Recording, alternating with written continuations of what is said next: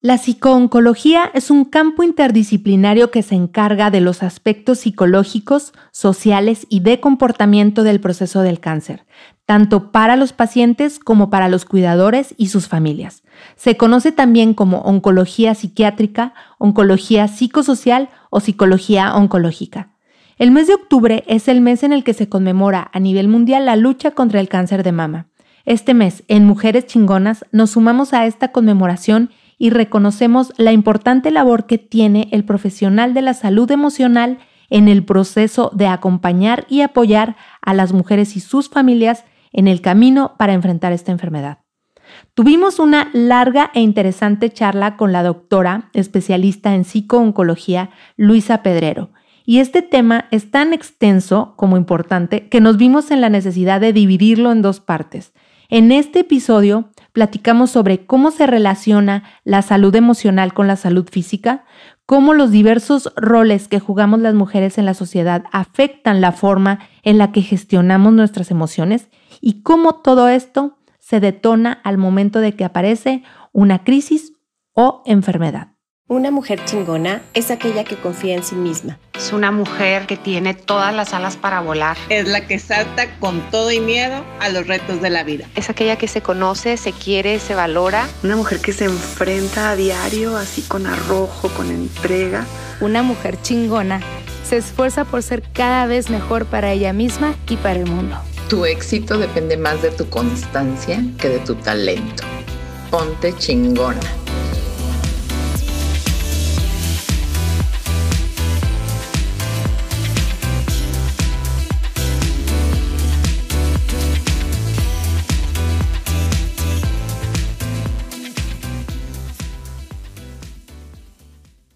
Hola, yo soy Vanessa, bienvenidas y bienvenidos a un episodio más de Mujeres Chingonas, el podcast de Woman Wow, una plataforma para impulsar el talento de las mujeres con la intención de que descubran su potencial y trabajen por sus sueños.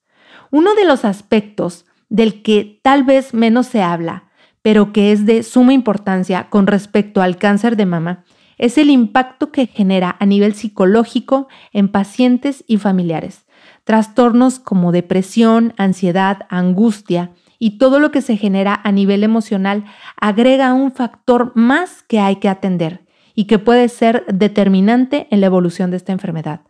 Quiero contarles que anduve investigando sobre este tema y en mi búsqueda encontré en internet una página que me llevó hasta Málaga, España, y de ahí al perfil de la doctora Luisa Pedrero, con quien tuve oportunidad de platicar y les cuento que cuando la conocí supe que era la persona indicada para ayudarnos y adentrarnos al fascinante mundo de la psicología y en especial en este mes hablar de psicooncología. Luisa Pedrero es psicóloga con máster en psicooncología por la Universidad Complutense de Madrid.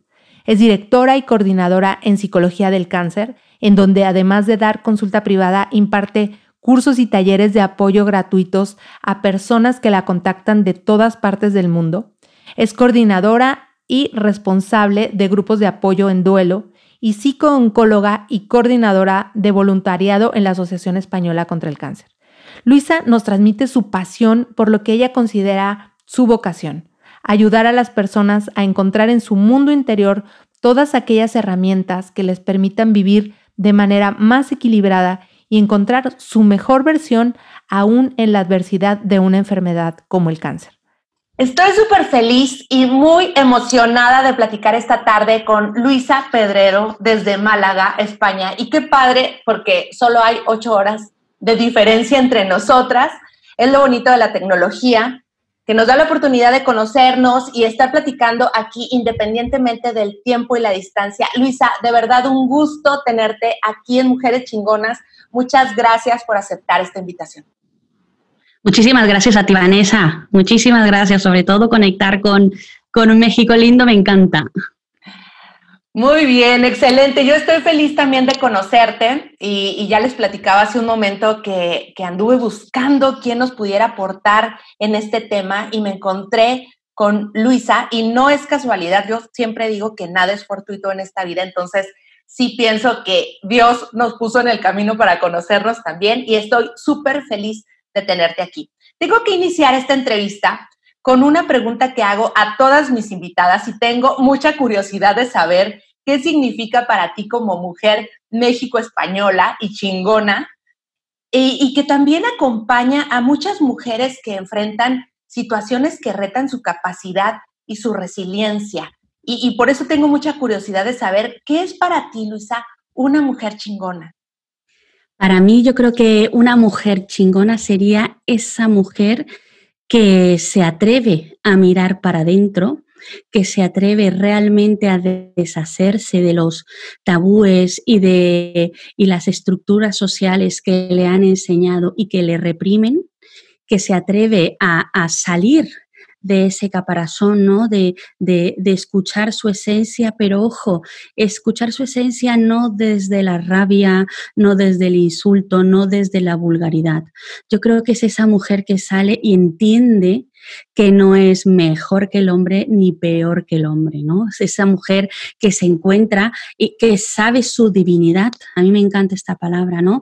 Que, que tenemos un, un, don interno que es el de la creación en todos los niveles, en todos los niveles. La mujer es la que une. Eh, eh, por algo se llama, no lo sé, ese contacto, ¿no? La madre naturaleza.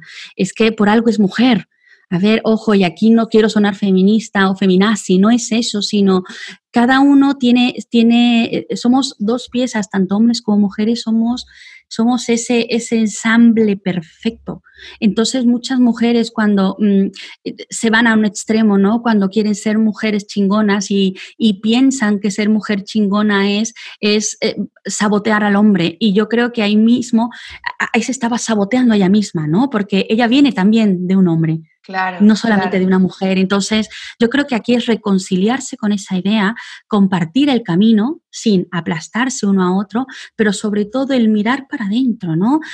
que dejemos, una mujer chingona es la que no mira tanto para afuera de si tiene el pelo perfecto, la cintura perfecta, no. La mujer chingona es la que mira para adentro y entiende que tiene una manera de enfocar y de ver la vida muy diferente muy diferente al hombre, lo cual le hace complementaria. Y luego muchas veces en esta pelea por querer destacar olvidamos lo importante, ¿qué es esto? Tu visión, tu, yo no sé si llamarlo aquí, esta mezcla entre alma, divinidad y cada mujer, y te lo digo, que veo a muchas mujeres, ¿no? Hombres y mujeres, y cuando esta mujer logra conectar con eso, para mí eso es una mujer chingona, es una mujer que se convierte en una mujer totalmente eh, imbatible. ¿Sabes? Es una mujer que sabe que no pueden venir huracanes, pueden venir todo y esa mujer no pierde su centro. porque deja de depender de un hombre, deja de depender del que dirán, deja de depender de, de, de creencias sociales, tabúes y cuando empieza a escucharse hace las cosas bien.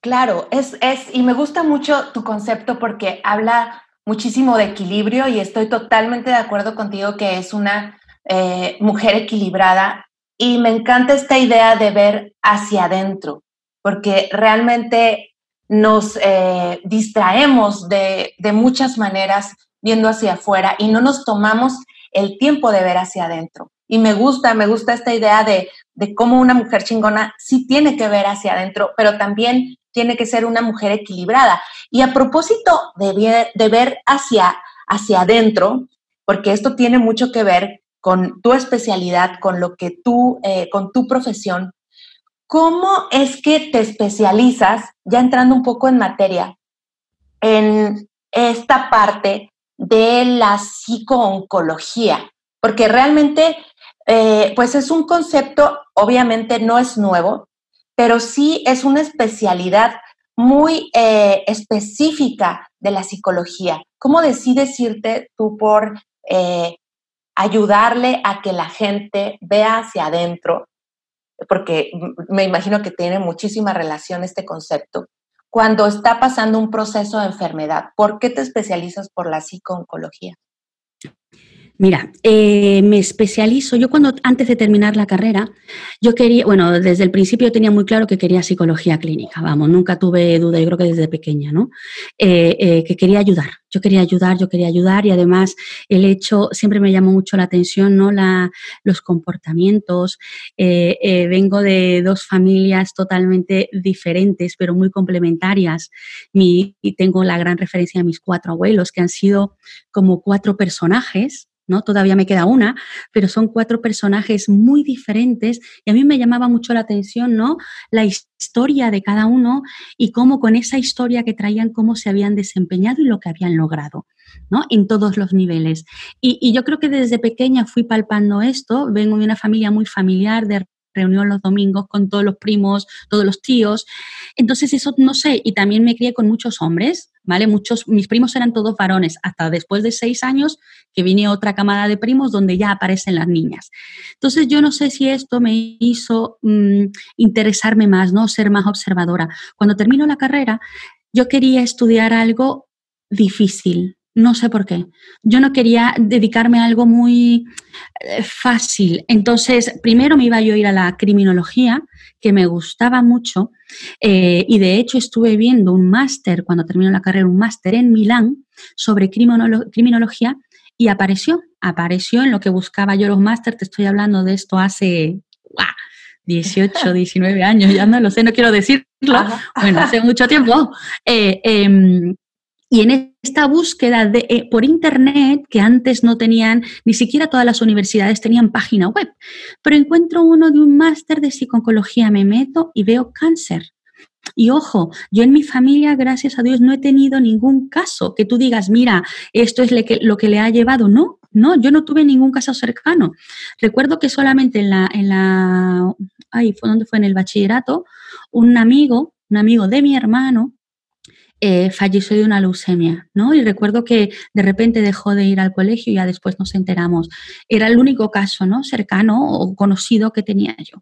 Entonces empecé a indagar un poco, vi que era en Madrid, en la Universidad Complutense, hice la comparativa a Milán, a mi Italia me, me, me, me encanta Em, y decía, bueno, mm, pros y contras de cada una. Yo dije, bueno, voy a mandar mi tronco común de las materias que he visto en la carrera y, y me aceptan en las dos. Me aceptan en las dos y dije, bueno, ¿y ahora? Entonces algo me dijo de, uy, cáncer, es muy doloroso, es esto, yo quiero, yo quiero esto. Criminología, ¿qué fue lo que me hizo declinarme? Que eh, al parecer en el estudio tenías que tener una preparación física como de policía. Yo quería psicóloga criminalista para estudiar el perfil ¿no? de asesinos en serie y esto. Y yo decía, uy, mm, si de repente tengo hijos más adelante y me llaman a las 3 de la mañana que tengo que ir, ¿sabes? Decía ya, guau, eso no lo sé. Entonces fue como que fui pensando y dije, bueno, me vengo aquí. Empecé el máster, me encantó, era realmente, mm, superó mis expectativas, ¿no? Porque eh, eh, te enseñan un poco el, el, tuve la suerte de tener muy buenos profesores en la Complutense de Madrid. De hecho, dos de ellos fueron los que iniciaron el movimiento aquí en Madrid, en, sobre, en, España, sobre lo que es la psiconcología dos de ellos me dieron clases. Entonces, eh, pues claro, me empapé, vi su pasión, me empapé de la pasión ¿no? de ellos al ser los pioneros aquí en España.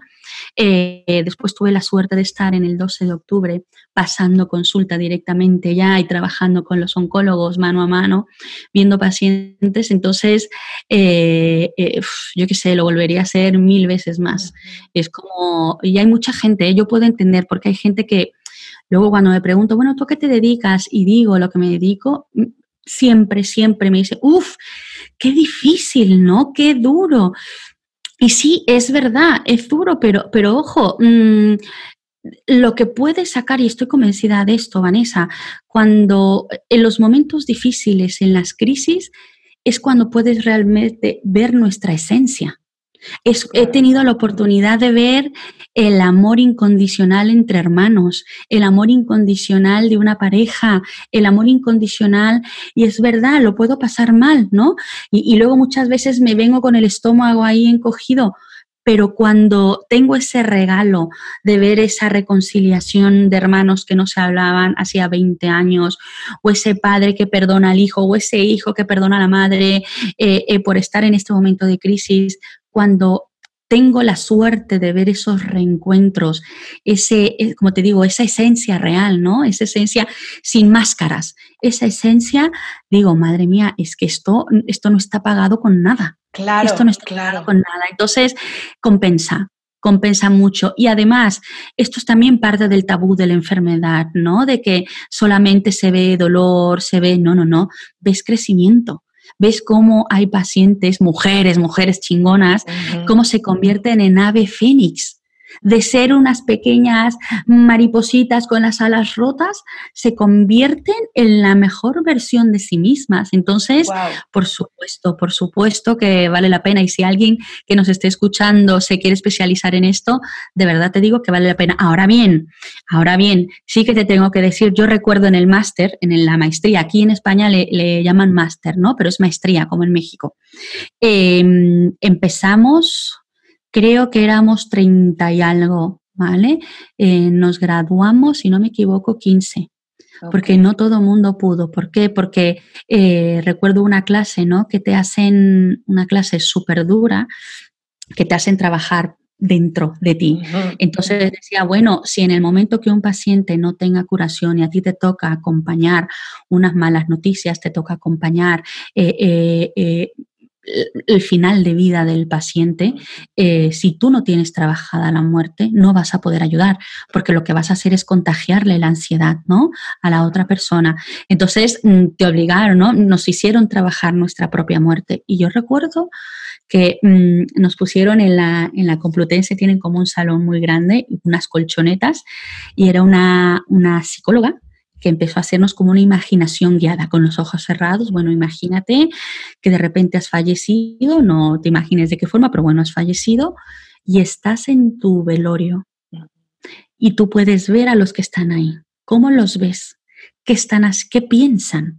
¿Los ves tristes? Y yo recuerdo que el simple hecho de imaginarme a mis padres, de imaginarme a mis hermanos, a mis abuelos, con este sufrimiento, yo recuerdo, es que salimos de ahí, yo salí mm, todos, además que con los ojos así llorando, pero además es curioso, ¿no? Porque llorando, pero todos somos clínicos, todos somos psicólogos, aquí no ha pasado nada, eh, cada uno a su casa, pero yo recuerdo ese, esa revoltura en el estómago que me duró dos, tres días. ¿Por qué? Porque era esto, lo que querían era mover eso y que tú te imagines que a ti te puede pasar y después varios ejercicios más donde, pues imagínate que estás atravesando una enfermedad, estás en la cama de hospital, tienes dolor, varias cosas. Entonces era como que boom, boom, boom, hazte la idea, prepárate y luego también prepararte para la muerte de un ser querido cercano te hacían visualizar, imagínate que está sufriendo, que está gritando y era, ¡oh! entonces claro, yo puedo entender, ¿no? Que recuerdo era una sola profesora, ¿eh? que, no es que todo el máster sea así, pero recuerdo que me gustó mucho porque trabajó lo, intangible, ¿no? No trabajó la teoría, léete esto, apréndete tal cosa, no. Trabajó nuestro ser, nuestra alma, que al final, al fin y al cabo, es el que acompaña al paciente, ¿no? Claro, claro. Eh, yo, yo encuentro aquí que, que, pues como todas las profesiones, creo, tienen que ser vocacionales, pero también esta, este trabajo interno del cual nos, nos compartes, pues tiene que ser muy profundo, porque para poder ayudar a que la gente vaya al, a su interior, pues tienes que trabajar primero tu interior. O sea, cómo eh, tener también lo más reforzadas todas esas áreas eh, personales. Obviamente todo mundo va a tener problemas y van a seguir, y vamos a seguir teniendo, pero yo creo que para guiar, para acompañar a otros, tienes que tener, además de mucha vocación, mucho trabajo personal, mucho trabajo interno. Y, yo me imagino que por eso al final de, la carrera, eh, pues terminó la mitad, ¿no? Menos de la mitad, porque sí es un trabajo complicado también hacer trabajo personal para ayudarles a otros a hacer trabajo personal. Y hablando un poquito de eso y tratando como de generar cultura, Luisa, tal vez es una pregunta que tiene más que ver con la forma en cómo conceptualizamos la psicología. ¿Qué es lo correcto? ¿Hablamos de salud emocional o de salud mental? ¿Cómo, cómo se relacionan estos dos conceptos? Vale, mira, se puede hablar de ambas, pero la diferencia, si podemos dar una connotación en cada una, la salud mental siempre hace referencia no tanto a la parte emocional, pero hace más referencia a la parte biológica. Por ejemplo, cuando se habla de salud mental, cuando hay algún trastorno psiquiátrico, donde en la parte física, en el cerebro, hay alguna zona que pues no está funcionando bien.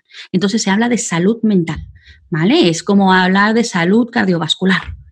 Es como esa parte física. Y salud emocional es esta, em, lo que te decía, ¿no? Es este mundo eh, invisible, intangible, toda esta estructura que aunque no la vemos, no está no la podemos palpar, eh, es la que realmente nos mueve para un lado o para el otro, porque yo puedo tener salud mental, es decir, que mi neurona, mi estructura cerebral, la corteza, la comunicación entre las neuronas esté perfecta, pero si esto, eh, eh, pero si mis emociones, si mi autoconcepto, si la forma en cómo yo me relaciono con los demás, si mi entorno, si, si todas estas esferas que nos conforman no están bien, yo igual no me levanto de una cama aunque mi mente esté bien o mis procesos neuronales se encuentren perfectos. Así es. Aunque tú tengas un cuerpo eh, sano, un cuerpo sano, si psicológicamente no te encuentras bien, tú no te levantas. ¿Qué pasa? Que desgraciadamente, eh, mira, yo siempre lo digo en los cursos y en las conferencias cuando eh, hago entrenamiento, ¿no? Lo que es la inteligencia emocional y trabajo las emociones con los pacientes y con la familia. Yo siempre digo lo mismo, ¿no? Que cuando somos pequeños, cuando eh, estamos creciendo, nos enseñan muchas pautas de conducta de conducta, es decir, niña, camina derecho, eh, mastica con la boca cerrada, eh, pon la servilleta aquí, cepíllate los dientes, dúchate, cepíllate el pelo, no te acuestes con el pelo mojado. Eh, me explico muchas conductas. Entonces, cuando vayamos a casa de los abuelos, di gracias, por favor, pide todo permiso. Nos enseñan muchas pautas de conducta, pero se les olvida enseñarnos lo más importante, porque yo puedo tener los dientes sin caries, perfectos, pero por dentro ya he establecido unos patrones de pensamiento dañinos, de rabia, de rencor, de, venganza, de, de apatía. Y eso, aunque no lo podamos ver, el día de mañana cuando yo pase la adolescencia, ya sea un joven, un adulto, va a marcar la forma en cómo yo camine en este mundo, independientemente que yo lleve los dientes libres de caries. Exacto, sí. Entonces, eh, la salud física y la salud emocional, vamos a decirlo así, están íntimamente ligadas o de alguna manera es su relación es inversamente proporcional, ¿no? Se dice por ahí que eh, mente sana en cuerpo sano. Sí, no puede haber una salud totalmente o al 100% física si no tenemos o volteamos hacia adentro a ver cómo está nuestra salud emocional. Así es, así es. De hecho, yo creo que es, están eh, íntimamente conectadas, ¿no? Nuestra salud emocional y la física. Eh, eh, nuestro cuerpo siempre va a tender a la supervivencia. Cuando entra un virus, nuestro cuerpo, si que nosotros seamos conscientes, va a batallar, ese virus lo va a desechar. Cuando igual estornudamos o tenemos mocos, es porque esos pelillos en la se forman precisamente para evitar. Es decir, nuestro, mira, siempre digo esto, nuestro cuerpo, imagínate que es como un Lamborghini perfecto, nuevo, que con mucha potencia, con el mejor sistema de sonido, con el mejor motor, todo. Pero quien lo conduce es un cavernícola que se pone detrás a empujar el coche. O si no, de repente con el garrote empieza a darle y al final lo estropea. ¿Por qué? Porque tampoco entendemos, así como no entendemos mucha, eh, mucho de la dinámica emocional, tampoco entendemos muchas veces mucho de la dinámica eh, eh, física. ¿Y a qué me refiero con esto? Mira, mucha gente cuando, por ejemplo, se pone nerviosa, ¿no? Lo primero que dicen, hoy tengo presión en el pecho, estoy nerviosa, venga, me voy a tomar una pastilla. Y se nos olvida que nuestro propio cuerpo tiene un botón importantísimo que es el que nos va a autorregular y esto es la respiración. Pero como nadie nos ha enseñado que está ese botoncito para eso, vamos a la pastilla. Es lo que te digo, ese cavernícola que utiliza ese garrote en lugar de darle al botoncito, me pongo a respirar, mi cuerpo se autorregula y esa ansiedad, ese nudo, se ha disuelto. Entonces, dime, dime, El cuerpo habla de lo que le duele a las emociones. Se podría decir esto. Como... Y además me atrevería a ir más allá. No sola, yo creo que las emociones son el lenguaje del alma. ¿Sabes? Entonces, yo creo que el cuerpo cuando duele, cuando, como decías tú al inicio, ¿no? Yo tampoco creo en, la, en, las coincidencias, ¿no? Es que las cosas siempre pasan por algo. Entonces, siempre, eh, em, mira, yo te puedo contar algo muy curioso. Tengo una amiga que, que tenía una relación un poco ahí tormentosa y ella es muy, aquí se dice cabezota, ¿no? En México se dice muy necio, muy esto, ¿no? Muy terca. Eh, eh, y siempre le dolía la rodilla. Además, curiosamente, cada vez que nos reuníamos y hablábamos de esto, decía que ver que, que cada vez que nos, además ella fue la que se dio cuenta, cada vez que nos ponemos a hablar de este tema, de que hay que ver cómo sigo con este chico, como esto, la rodilla y se tiraba dos, tres días, que es que se le llegaba hasta inflamar.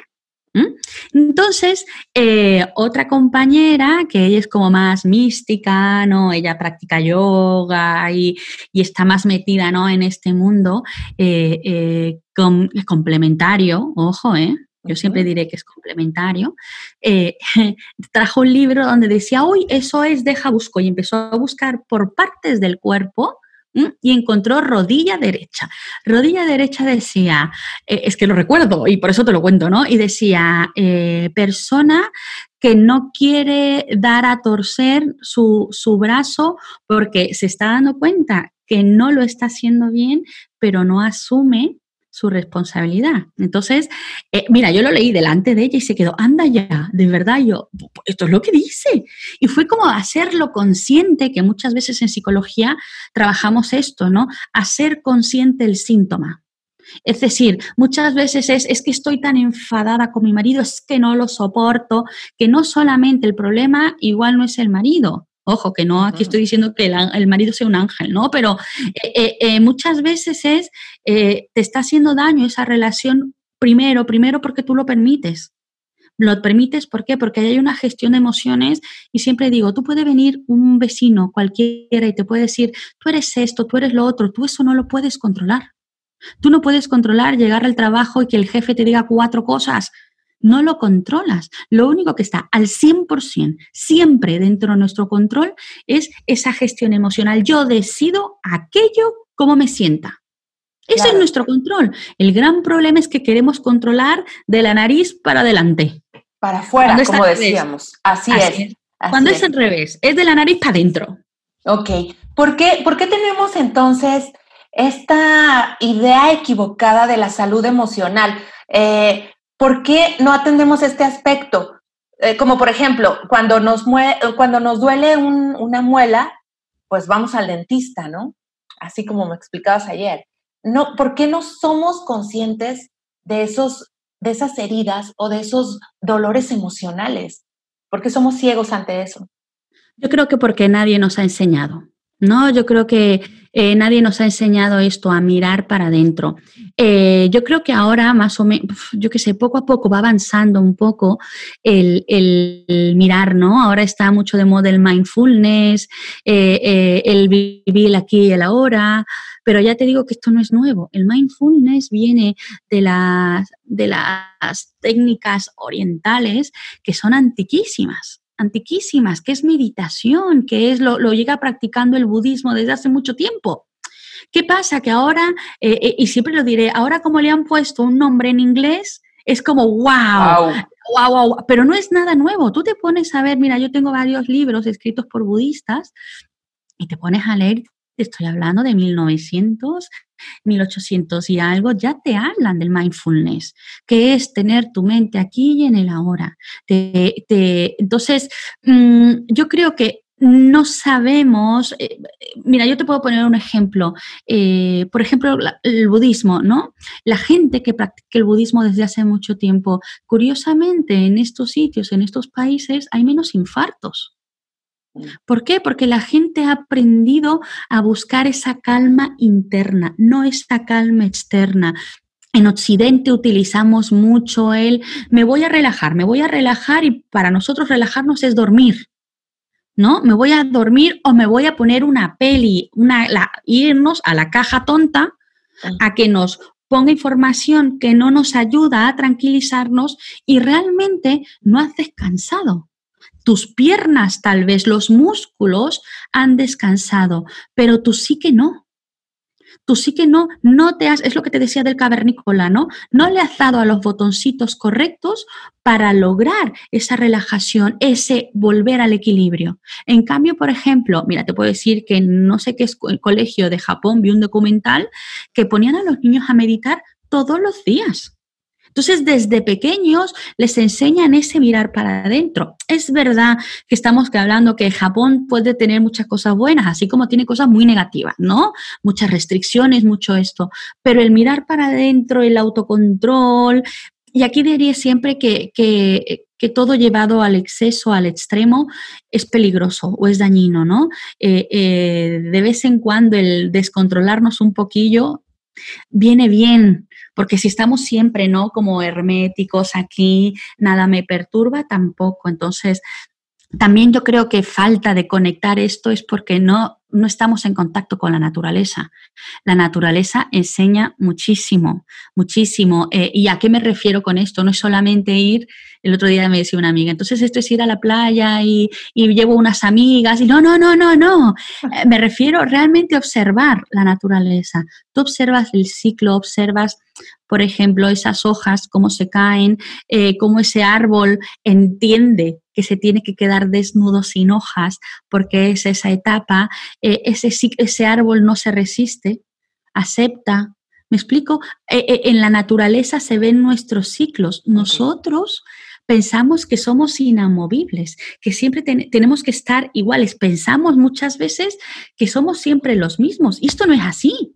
Nosotros, si tú, si echas la mente un poco atrás, eh, lo que te gustaba comer y como pensabas a los 10 años no es lo mismo que a los 15, que a los 20, que a los 25 ni a los 30 ni a los 50, vas cambiando. Y luego muchas veces discusiones de pareja, escucho cosas como, es que has cambiado.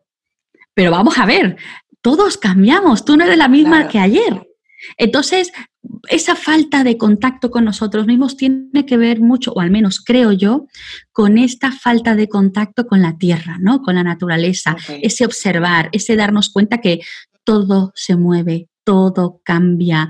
Eh, cuando pasa algo, nadie te ha robado nada. Es parte del ciclo. Entonces, cuando aprendemos a vivir como a la naturaleza, sin apegos, sin apego a nada, eh, eh, pues obviamente estamos disminuyendo pues todo tipo de trastorno de ansiedad, de depresión. ¿Por qué? Porque vivimos ligeros, ¿no? Claro.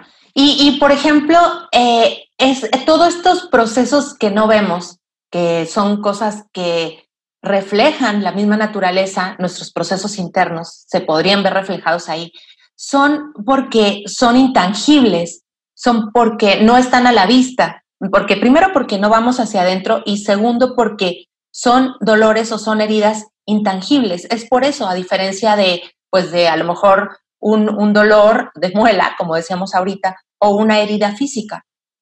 Claro, porque nosotros nos seguimos tratando, nosotros mismos nos seguimos tratando como si solo fuésemos eh, eh, tendones, pulmones, mamas, hígado y riñón. Es decir, eh, eh, me duele algo, es a lo que iba, ¿no? Es, por ejemplo, una herida física, una herida importante. Tú imagínate que te cortas el brazo, ¿vale? Eh, cortas el brazo mm, cocinando, no lo sé, pero una herida grande. A ti no se te ocurre irte a la cama y decir, ah, ya se quitará. ¿Vale? No, tú vas al médico que te ponga unos puntos, llevas, te tiras varios días mirando y limpiando esa herida, estás atenta que no se ponga roja, después vas al médico a que te quite los puntos, te tomas igual algún analgésico, esa es una herida física. Pues lo mismo pasa con las heridas emocionales, pero el problema, por decirlo así, es que no la vemos. Entonces, no vemos esa herida emocional, pero es tal cual como una herida física. Si una herida física no la curas, no la limpias, se infecta, no cierra, puede gangrenar. Entonces, eh, y seguramente conocerás a alguien ¿no? que ha tenido muchas heridas a lo largo de su vida, heridas no curadas, y luego con el paso del tiempo se convierten en personas ermitañas, duras, toscas, eh, que igual no, no expresan sus emociones, es como no son afectivas, no son cariñosas. ¿Por qué? Por lo mismo, imagínate un cuerpo lleno de heridas donde en muchas zonas, muchas zonas eh, está ya gangrenado. Es un cuerpo que si te acercas y lo abrazas, le duele. Entonces, ¿qué hace? Te aleja. ¿Me explico? Claro. son nuestras emociones. Entonces, y luego dices, oye, esta persona que, que, que, yo qué sé, qué seria es, no le gusta abrazar, no le gusta, claro, tú no sabes esa persona por dentro, lo que te digo, en el mundo invisible, no sabes cómo está. Entonces, desde el momento que nosotras mismas nos dejemos de tratar solamente como eh, un cuerpo, músculo, tendones, la cosa cambiará. A ver, aquí tampoco se trata... Mm, mm, hay gente que dice, bueno, pues es que, ¿qué es una herida emocional? ¿No? ¿Qué es esto? ¿Cómo se hace una herida emocional? Bueno, una herida emocional es aquella que te, que te hace perder el equilibrio. Por ejemplo, tú puedes tener una discusión o, o, un encuentro, desencuentro con una amiga querida. Si tú estás en tu equilibrio, ¿vale? En ese momento no perdiste los papeles y, tu actitud delante de ella fue desde el respeto, desde el amor. Eh, mira, no creo, tú no perdiste tu equilibrio, ¿me explico? No se convierte en una herida. Ahora bien, si viene, por ejemplo, tu amiga o tu pareja y, y los dos terminan gritando, faltándose el respeto, insultándose, esas dos personas ya tienen dos heridas nuevas. Entonces, ¿qué pasa? Eh, eh, es una herida que seguramente nos van a curar, porque además aquí, muchas veces cuando tengo una herida emocional, pensamos que el que nos la tiene que curar es la otra persona que estuvo implicada y no es así. El otro tiene que venir a pedirme perdón, ¿no? El otro, ¿por qué me ha... No, no, no, no, no. La que perdió el centro fuiste tú. Si tú no hubieses perdido el centro, nadie tu, tu, tu, tu, parte emocional no hubiese tenido esa herida. Entonces, pero como vivimos con el dedito para afuera, culpabilizando todo y, y, no nos hacemos responsables de nuestro autocontrol, de nuestra propia gestión. Entonces, mira, yo tengo gente en la consulta que luego dice, no, no, es que yo estoy deprimida por culpa de mi madre por culpa de mi marido, por culpa de mi, yo qué sé, de, siempre culpabilizando afuera. Entonces, no, no. Tú puedes tener un, marido maltratador, por decirlo así, y número uno, eh, ¿quién sigue con él? Tú. ¿Me explico? Entonces, eh, es decir, son tantas cosas que, que, de trabajar del mundo interior estoy, ya te digo, es súper ir desglosando, ¿no? Pero, pero, pero la cosa es esto, dejarnos de tratar como, como solamente materia. Exacto. Ahora, eh, hablábamos de estas heridas emocionales y cómo afectan finalmente o en un momento dado al cuerpo físico. Eh, la ciencia, específicamente la medicina, ¿en qué momento se da cuenta de esta relación? Porque también eh, hablando un poco de, cultura, de información, no hay una, eh, no, quiero decir aceptación de esto, pero sí hemos crecido con eh, una idea en la que mm, separamos esos dos aspectos. ¿En qué momento la ciencia sabe o se da cuenta de la relevancia del antes, durante y después de, una enfermedad, cómo tiene que ver esta salud emocional con la enfermedad a priori, durante o posteriormente a una enfermedad. Mira, hubo eh, varios momentos, ¿no? Ten en cuenta que antes no había psicólogos. Eh, antes lo que había era espirituales, es decir, iba el sacerdote. Iba el sacerdote cuando lo veían agobiado, triste, te estoy hablando de 1900. ¿Sabes? Que iba la gente, mira, está agobiado, está triste, pues venga, a traerle el sacerdote al padre, al cura, al, pastor y para que lo tranquilice, ¿no? Ya después, debido a la psiquiatría, ¿vale? Que solamente se centraba en los trastornos mentales, de la salud mental, es decir, donde igual algunas zonas del cerebro no estaban conectadas o no estaban funcionando bien, pero después se dieron cuenta que había otro, otra, otra, otra esfera, ¿no? Esta esfera intangible, esta esfera que, que se empezaron a dar cuenta que si no estaba bien parte de la biografía del paciente, como tal vez puede ser su entorno social, ¿no? su familia, como eh, em, la calidad de sus relaciones, el estilo de personalidad, eh, eh, el mundo donde se crió, es decir, el bagaje emocional que trae en su mochila, cuando se empezaron a dar cuenta que, uy, que mira, yo puedo decirle que al tal paciente que rece y sigue estando así, entonces empiezan a aparecer de la psiquiatría, se desglosa, ¿no? Si nos centramos ahora, por ejemplo, en psicooncología, realmente se desglosa de, de la psiquiatría oncológica se desglosa ahí la psicooncología, ¿no? Eh, estuvimos acompañados los, los primeros psicooncólogos, eh, según los datos, el primer psicooncólogo está cerca del año 60, ¿vale? 1960, estamos hablando que ya casi 60 años, más o menos. Es decir, que no es algo nuevo. Ojo, que mucha gente piensa que, es algo nuevo, pero no, es algo que, empezó a desglosarse. Y, por ejemplo, eh, en Estados Unidos hay un hospital que yo espero algún día conocer, que es el Sloan, el Sloan Catherine Center, Cancer Center, que está en Nueva York, Memorial, eh, eh, que está desde 1900.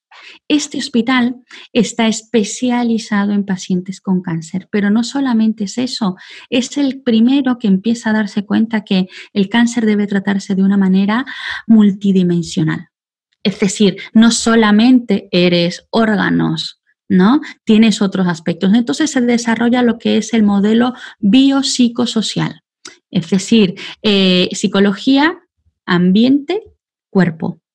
Y forman este, como esta triada donde empiezan a tratar todo esto. Yo lo último que estuve mirando en la página precisamente del memorial de este hospital en, Nueva York es que allí cuando vas a tu primera consulta con el oncólogo, eh, porque te han detectado un cáncer, allí vas primero con tu oncólogo, de allí pasas con tu psico-oncólogo, es decir, ya hablamos tu esfera física, ahora vamos a ver tu esfera emocional, después te pasan con un entrenador físico, porque ojo, el deporte es uno de los mejores, eh, em, una de las mejores recetas para acompañar a afrontar la enfermedad. Y mucha gente piensa que el cáncer es todo lo contrario. Me tengo que meter a la cama y descansar. No, no, no, no. Entonces te pasan con un, eh, un entrenador, ¿vale? Que dependiendo ya de tu, de, tu, de tu condición física, te va a pautar uno u otro. Te pasa con un nutricionista también. Es decir, empiezan y luego te preguntan, ellos te hacen contestar un cuestionario si, si ejerces algún tipo de religión para que llamen a el tipo de religión que tú lleves, para que, es decir, la parte espiritual, ¿no? Entonces, me parece, por eso te digo que espero algún día conocerlo, estar ahí, ¿por qué no trabajar ahí? Eh, eh, porque sería, vamos, alucinante. Porque ahí sí que es verdad que engloban, ¿no? De otra manera. Y estoy hablando que es un hospital que empezó en 1900, ¿eh? que no es un hospital nuevo. Ok, ok. Así es como de alguna manera se, se unen todos los puntos que tienen que acompañar a la enfermedad del, del cáncer en un proceso ya pues eh, que se establece también desde, desde varias perspectivas y siendo la psicología o la psicooncología pues parte fundamental, me imagino, de este proceso. Ahora, yo tengo una duda y, es como, eh, y, yo lo digo aquí siempre que tengo oportunidad de, platicar con, con expertos, porque sí me gusta derribar un poco los mitos. Eh, yo tengo la percepción de que nosotras las mujeres ya ir, para ir entrando un poquito eh, más en materia de cáncer de mama, tenemos o tendemos a cargar muchísimas cosas, muchísimas eh, situaciones, problemas que no son totalmente nuestros. Tendemos a ser las que más problemas de sueño tenemos, tenemos eh, demasiado estrés, tenemos muchas ocupaciones eh, y creo que eso finalmente afecta la enfermedad o, la salud emocional y termina siendo una o convirtiéndose en una enfermedad. ¿Qué tan cierto es esto? O sea, que, las mujeres somos como más aprensivas, alguien diría por ahí, o, tendemos a, enfermarnos más físicamente derivado de situaciones emocionales. Mira, yo creo que, que estoy al 100% de acuerdo en lo que estás diciendo. Te voy a decir por qué. Mm, yo no creo que seamos más aprensivas, yo creo que, que, venimos arrastrando patrones culturales y también tenemos, vamos a llamarlo, venimos de una, de una cultura muy machista donde, donde a nosotras nuestra deber, se supone que hemos evolucionado, ¿no? Pero hemos evolucionado eh, físicamente tal vez, pero mentalmente en patrones todavía vamos con muchos años de retraso, ¿no? A nosotras no solamente vienes aquí a tener hijos, no solamente vienes a esto, sino tú vienes a criar a los niños, a hacer la comida, a tener la casa limpia, pero además cuando alguien se ponga enfermo tú tienes que cuidarle, llevártelo a tu casa, pero además tienes que cuidar a los hijos de tu hermana y a los del vecino, porque como tú eres mujer y como nos inyectan en la cabeza que amor es sacrificio, Ojo, amor es sacrificio, nos lo creemos. Y ya te digo yo que estoy tan pero tan convencida que el amor no duele. El amor no tiene por qué ser sacrificio, el amor se da. ¿Cuál es el gran problema? Que nadie nos enseñó a marcar límites. Nadie nos enseñó a decir que no. ¿Por qué? Porque como pensamos, como esto lo ha hecho la bisabuela, lo ha hecho la abuela, lo ha hecho tu madre entonces, pues tú también tienes que seguir haciéndote cargo de, la casa, del trabajo, de los hijos y de, yo qué sé, y de que cocinar toda la noche para que el día de mañana tu marido coma una sopa caliente. ¿Me explico? No, no, entonces nos cuesta mucho trabajo desarraigarnos de esto, porque pensamos que al momento de hacerlo dejamos de ser buenas mujeres pensamos que dejamos de ser buenas madres, pensamos que dejamos de ser buenas esposas, buenas hijas, porque eso es lo que nos han contado. Eso es lo que nos han, contado y no es así. Mira, cuando aprendemos, y te digo que esto es un ejercicio, te lo cuento, pero es un ejercicio que yo todavía a día de hoy hago todos los días con mis hijos, con mi pareja, con mi trabajo, con todo, porque luego muchas veces empiezo a sentir esa sobrecarga y digo, no, no, no, no, no, espera, vamos a ver. Vamos a ver, no, no nos podemos pasar. Entonces, ¿pero por qué? Porque es un ejercicio diario. Ojo aquí, para poder trabajar este mundo intangible, así como cuando quieres ganar o perder peso, tienes que tener una dieta diaria, lo mismo, cuando quieres generar un cambio interno en estos patrones que traes grabados, tatuados, es un ejercicio diario, diario de, a ver, siempre preguntarte, ¿estoy bien? Eh, eh, esto, yo qué sé, muchas veces, mira, en la consulta, cuando tengo parejas, ¿no? Y noto a esta mujer que, que su único rol o que piensa que su único rol de valía es el de ser cuidadora, y además que cuida y cuida a tal grado que, se descuida, ahí es cuando llega la enfermedad. Y ojo aquí, no quiero decir, y no quiero que se malinterprete, de que cuidar está mal. No, no es eso. Aquí el problema es que cuidamos en exceso descuidándonos. Tú puedes cuidar, pero mira, hay una frase que le digo siempre a los cuidadores principales, ¿no? Y a las cuidadoras principales les digo, tú tienes que cuidarte al 200% para poder cuidar a tu pareja al 100%. ¿Me explico? Es decir, tú tienes que estar a tope, a tope. ¿Y qué pasa? Luego los veo aquí eh, em, y sobre todo lo veo más en mujeres, que por ejemplo el marido es el que está atravesando la enfermedad, entonces al marido le prepara una sopa con muchas vitaminas, las mejores verduras, las más frescas, la mejor pieza del pollo y todo súper, ¿eh? Y ellas terminan comiéndose un sándwich ¿Por qué? Pues porque mm, ya no quedaba, porque lo que sea, le daba pereza prepararse algo, entonces termina comiéndose eso. O igual, no duerme, no come.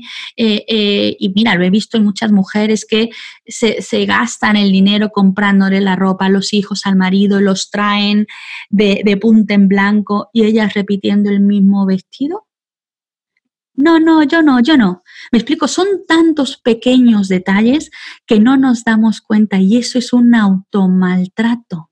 Claro, claro, claro. Automaltrato. No nos ponemos en primer sitio. A todas las mujeres chingonas que nos estén escuchando, les digo, tú tienes que estar en primero, segundo y tercer sitio, siempre.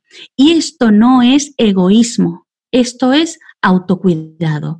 Si tú estás bien, vas a estar genial para tu marido, para tu madre, para tus hijos, para tu padre. Si tú no estás bien, vas a empezar a dar costándote a ti la salud. Ok. Y, fíjate, me parece súper interesante lo que dices, Luisa, porque yo creo que, contesta muy bien eh, esta pregunta de, si las mujeres o por qué tendemos las mujeres a sobrecargarnos emocionalmente. Y tiene que ver con esta cultura también, que, que, pues sin darnos cuenta se ha permeado, ¿verdad? Y la seguimos todavía transfiriendo muchas veces. Esto, y, te lo pregunto porque alguna vez escuché o leí que incluso el lado donde da el cáncer de mama tiene que ver con ciertas relaciones o con ciertas personas o con ciertos entornos ¿Qué tan real es esto? ¿Qué tan mito o, realidad es, esto? Mira, eso es una pregunta súper interesante y te cuento. A ver, hay, muchos estudios ¿no? que se han hecho con respecto a esto, pero eh, intentando localizar, ¿no? Si tienes un cáncer de mama en, el, en la mama derecha o en la izquierda, esto puede significar que tienes conflicto con un hijo, con una pareja, con esto, si tienes en colon, en cerebro. Entonces, eh, a día de hoy, todavía los resultados de estos estudios que se han hecho, estudios además eh, serios, no son todavía concluyentes.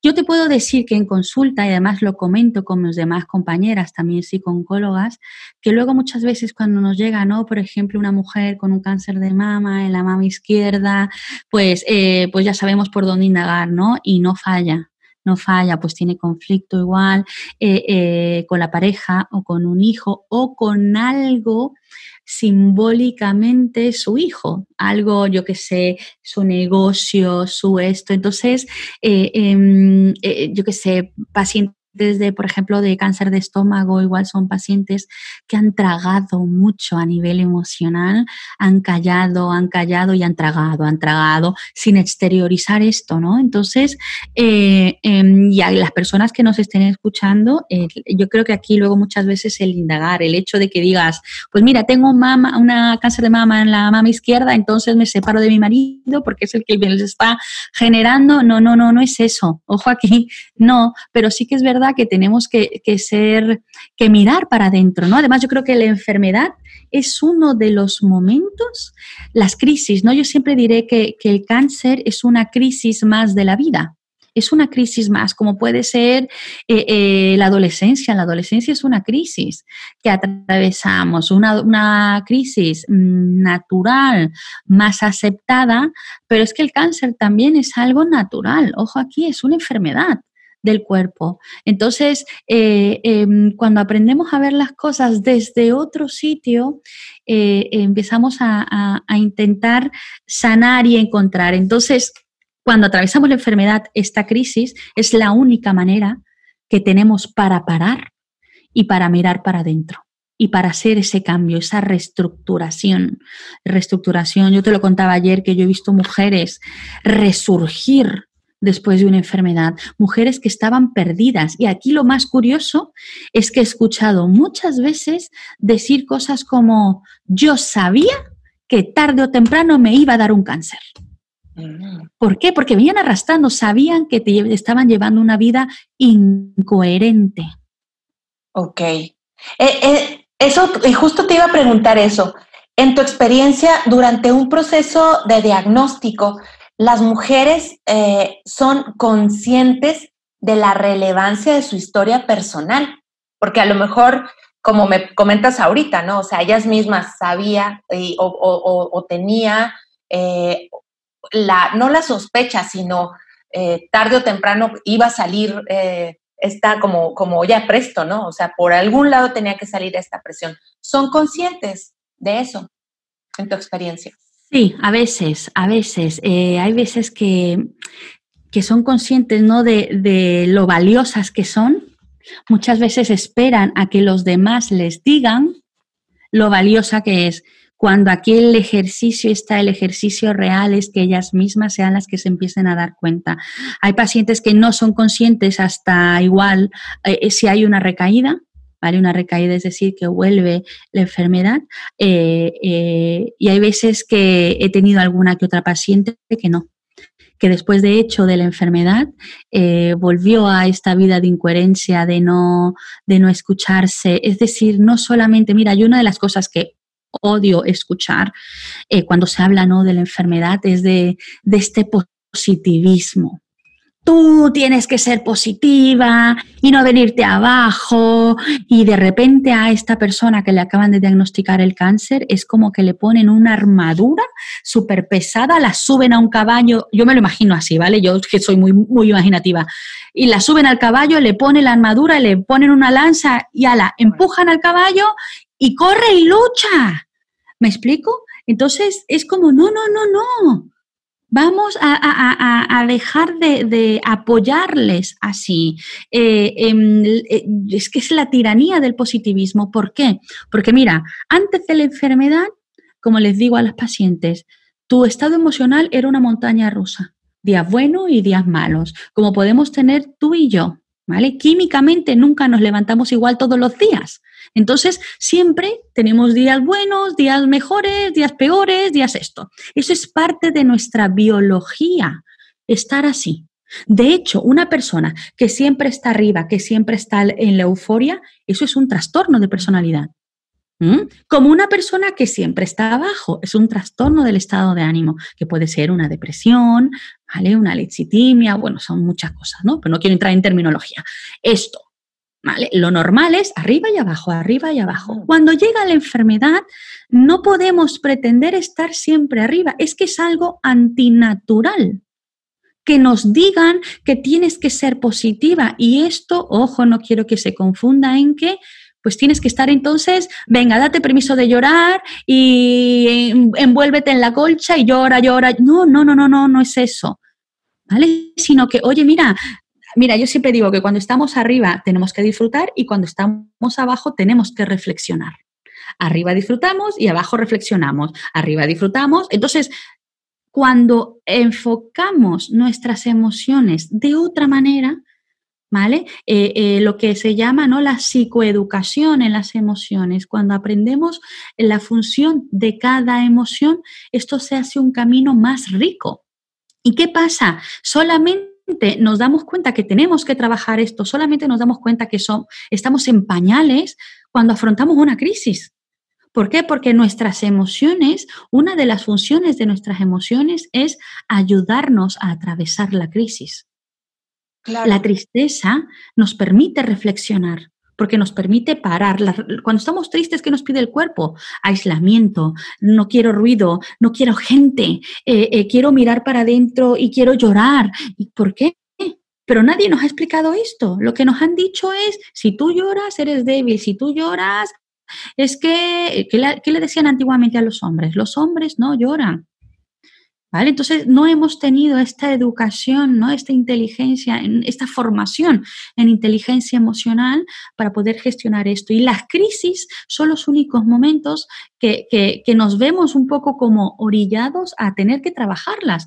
Y ya cuando abrimos esta, esta puerta, nos damos cuenta que cuando aprendemos a gestionarlas es un recurso para toda la vida, no solamente para la crisis. Bueno, hasta aquí vamos a dejar el episodio de hoy. Ya les comentaba que este tema está dividido en dos partes. Yo espero que hayan disfrutado esta primera parte. Si te gustó y conoces a alguien que crees que le pueda ser de utilidad lo que platicamos hoy, no dudes en compartirlo. Recuerden que hay un nuevo episodio todos los miércoles en Spotify, Apple Podcast o directamente en www.womanwow.com. Recuerda, wow es con doble Síganos en nuestras redes sociales, en Instagram y Facebook. Nos encuentran como Woman Wow. Déjenos sus comentarios para saber si les gustó el episodio y sobre qué temas les gustaría escuchar. Yo soy Vanessa y espero que estés teniendo una excelente semana. No te pierdas la segunda parte de esta interesante charla en donde Luisa nos comparte herramientas e información súper valiosas que son útiles para la salud emocional de todas.